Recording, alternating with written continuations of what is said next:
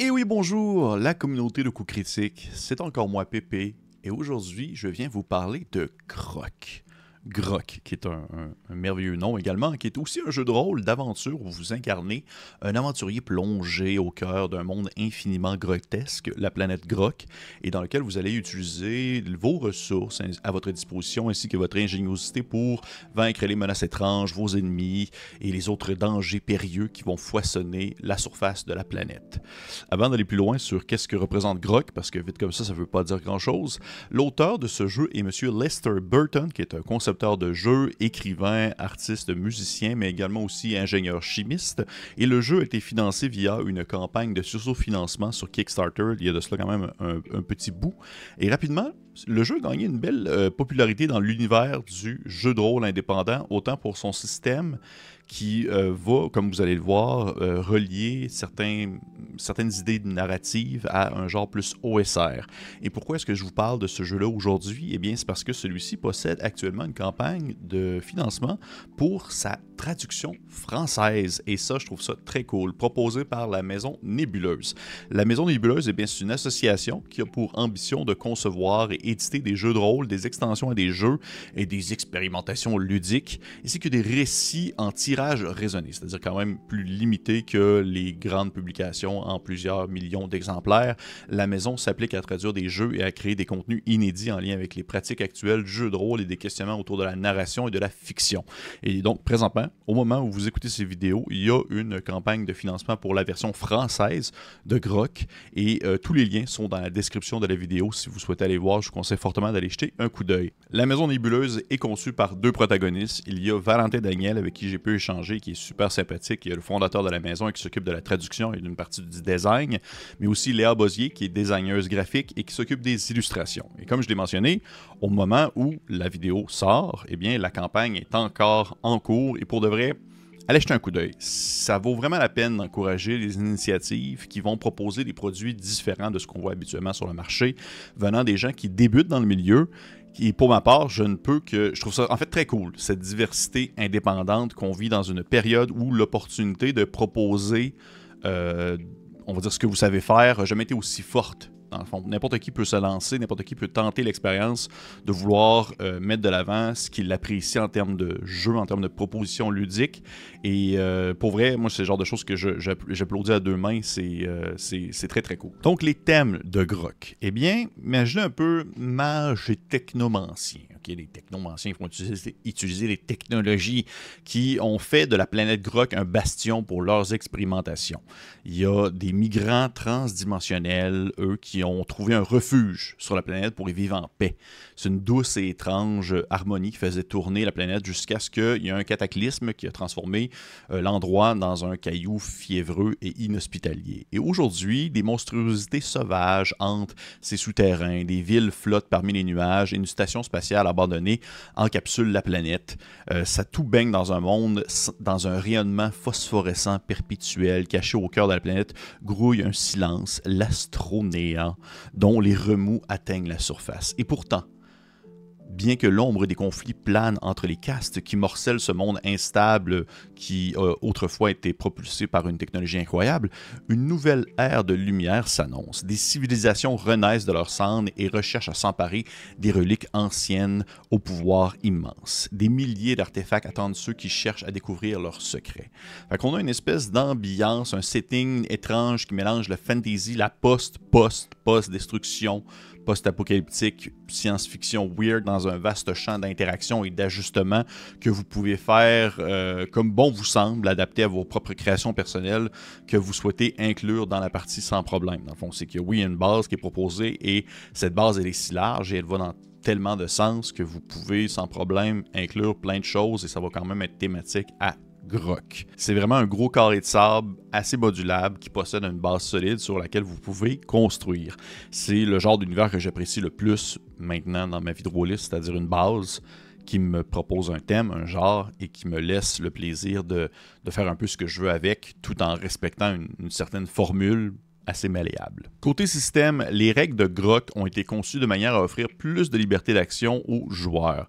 Euh, dans le fond, sont élaborées pour faire émerger des, vraiment des péripéties par le biais d'une mécanique qui va vraiment mettre de l'avant l'aventure et l'aléatoire. Ça permet aux joueurs d'improviser des décisions sans vraiment être bloqués par des restrictions mécaniques qui sont trop denses ou euh, trop de, avec trop de compromis. C'est vraiment, très simple. Vous allez voir, il y a vraiment, c'est dans les jeux très très légers j'ai pu parler sur la chaîne, mais en même temps, moi j'aime ça. C'est le genre de choses que j'apprécie voir et de remarquer qu'est-ce que l'auteur est allé chercher. À la base, M. Lester Burton, qu'est-ce qu'il est allé chercher comme outil dans d'autres systèmes ou d'autres euh, jeux qu'il a pu apprécier pour les intégrer dans Grok. Dans Grok, les mécaniques sont indépendantes du contexte et du contenu du de l'univers de la planète Grok. Ça veut dire que vous avez la possibilité de prendre ce système-là et euh, de le transposer dans un tout autre contexte et ça va fonctionner numéro un. Vous pouvez modifier, supprimer, ajouter des règles.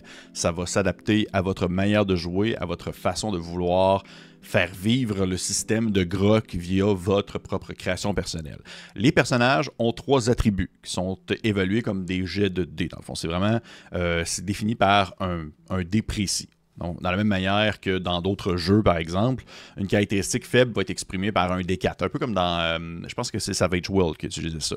Les caractéristiques moyennes sont des D6 et des D8 et des caractéristiques exceptionnelles sont représentées par des D10. Lorsqu'un personnage veut faire un jet, il va, il va se retrouver devant la fameuse mécanique du non et, du oui et du oui et. Ainsi, ce que le personnage tente de faire, est-ce que ça fonctionne? Sur un résultat de 1 à 4, non et il se passe quelque chose de, malheureux, tout dépendant de la situation. Sur un résultat de 5 à 9, oui, c'est exactement, euh, dans le fond, ce qu'il voulait qu'il se déroule. Et sur un résultat, de, un résultat de 10 et plus, parce qu'il peut avoir certains moments dans la partie où vous pouvez dépasser en fait, votre, dé simple, eh bien oui, et en supplément à ça, il se passe quelque chose de cool. Vous avez dépassé les attentes de ce que vous souhaitiez entreprendre. Il est possible de faire le tout avec avantages et désavantages, c'est-à-dire vraiment reprendre en fait le, le, bon jet, lancer plusieurs dés et prendre celui que vous préférez, selon ce que le personnage possède comme atout. Parce que oui, votre personnage va posséder une sélection de traits et d'atouts qui vont euh, être inscrits sur votre feuille et qui vont pouvoir venir influencer vos jets. Ça va être défini entre autres par votre histoire, votre lieu d'origine, votre motivation pour l'aventure, votre profession et vos vertus. Les atouts, c'est vraiment une série d'emplacements où est-ce que vous pouvez aussi mettre des contacts, des mercenaires, l'équipement que vous possédez, les différents sorts que vous pourriez avoir accès. Et c'est souvent représenté par des phrases. C'est souvent des petits mots, des petites euh, lignes qui peuvent en fait définir un peu ce que vous possédez sur vous et ce que vous avez.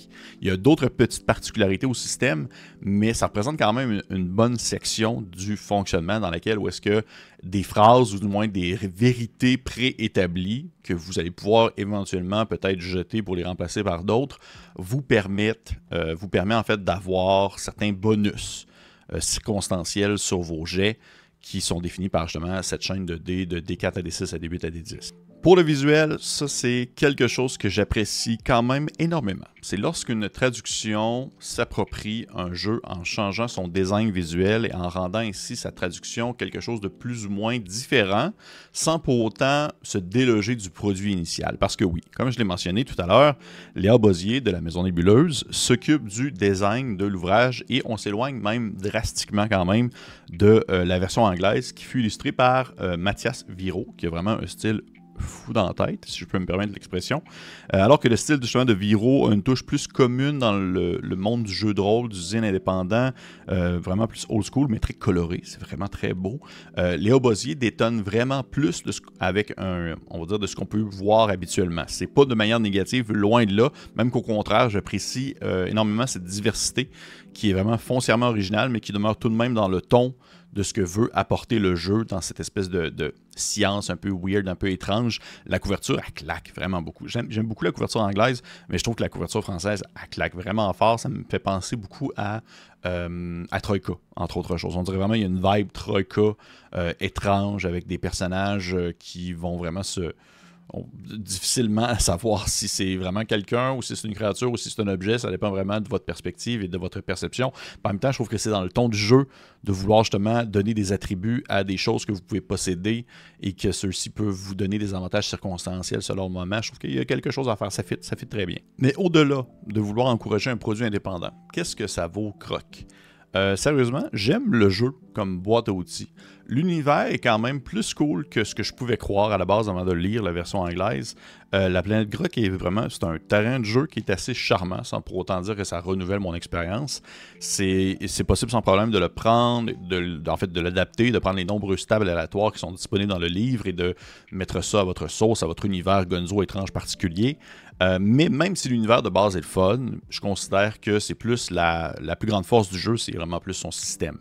Il est présent pour donner un cadre, l'univers est là pour donner un cadre, une base de jeu, mais c'est vraiment la, la, force de ce mélange-là, de ce système-là qui va avec, apporter une certaine facilité avec laquelle vous pouvez justement adapter, l'utiliser et même le commercialiser si vous le désirez, chose que je trouve toujours très cool.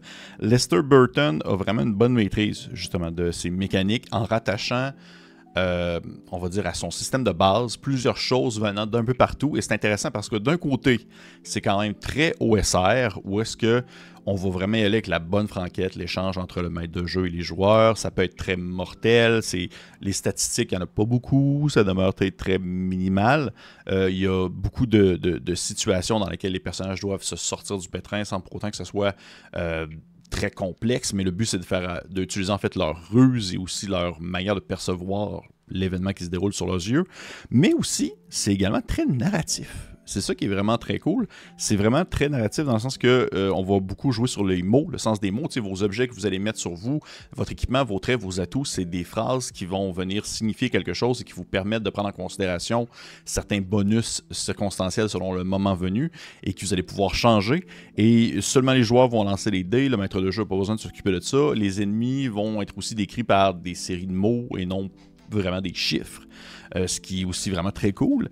Et on se retrouve dans une bestiole qui tire son pouvoir d'une tangente très accrochée old school, mais qui va par le fait même proposer des outils euh, qui sont inspirés par des jeux tels que Fate, par exemple. Fate qui est beaucoup plus narratif. Juste pour vous donner un exemple de ce beau mélange entre, on dirait, le old school et l'aspect plus narratif.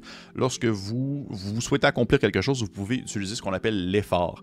C'est que vous allez lancer le dé lorsque vous faites une action et euh, en voyant un peu le résultat, que vous réussissiez ou que vous échouez, vous pouvez décider d'appliquer l'effort. Et l'effort fait en sorte que vous allez lancer un second dé que vous allez rajouter à votre premier résultat et ce qui donne en fait un nouveau résultat et ce qui vous permet de dépasser potentiellement le seuil de 10 qui est ce qui vous permet d'atteindre des réussites exceptionnelles si vous vouliez souhaiter accomplir quelque chose de plus, mais à un coût. Euh, par exemple, votre arme va briser, euh, vous allez être fatigué ou euh, vous allez peut-être blesser un allié dans l'élan. C'est un peu comme sur le moment, qu'est-ce que vous voulez définir comme, comme coût à cette réussite supplémentaire ou à cette réussite améliorée. Et ça permet ainsi de comme jouer un peu sur l'espèce de... Tu sais, il y a certains jeux comme par exemple Mutant Year Zero qui va utiliser le, le côté succès, succès partiel. Et eh bien là, on a comme le succès succès supérieur, mais avec un coût, mais vous n'êtes pas obligé de le faire. Ça demeure vraiment à vous. C'est vraiment des petits ajouts comme ça que je trouve que c'est juste intelligent, c'est juste bien pensé, et ça s'applique comme numéro un dans un système qui va utiliser des dés, oui, mais qui va aussi vraiment euh, vous faire réfléchir et vous faire penser de manière assez fluide euh, sur les répercussions que ce que vous pouvez faire en jeu, comment est-ce que vous pouvez avoir des contre-coups de ce que vous souhaitiez entreprendre. Euh, pour vrai, non, il y, a vraiment, euh, il y a vraiment quelque chose de très original et de très rafraîchissant dans Grok. Et c'est pourquoi est-ce que je vous conseille fortement d'aller voir en fait la campagne de euh, socio-financement qui se, se, déroule présentement. je vous présente comme c'était ça. la version française, mais non, la version française ne ressemblera pas à ça. Mais allez voir ça, euh, ça vaut la peine. Je pense que ça peut être une, belle découverte pour euh, si vous voulez tester quelque chose de différent qui mélange plusieurs genres et qui le fait très bien. Fait que, c'est pas plus compliqué que ça. Je vous conseille fortement, si euh, ce n'est pas fait, de vous abonner. Ce serait vraiment très cool. Euh, sinon, likez, partagez, commentez. Si vous avez des questions euh, pour les, en fait, les traducteurs, vous pouvez les mettre en dessous en commentaire. Peut-être qu'ils vont venir vous répondre. Si vous avez des questions pour moi, vous pouvez les marquer aussi. Je suis toujours content de parler, de papoter, d'échanger. Et pour les autres, on se dit à la prochaine fois.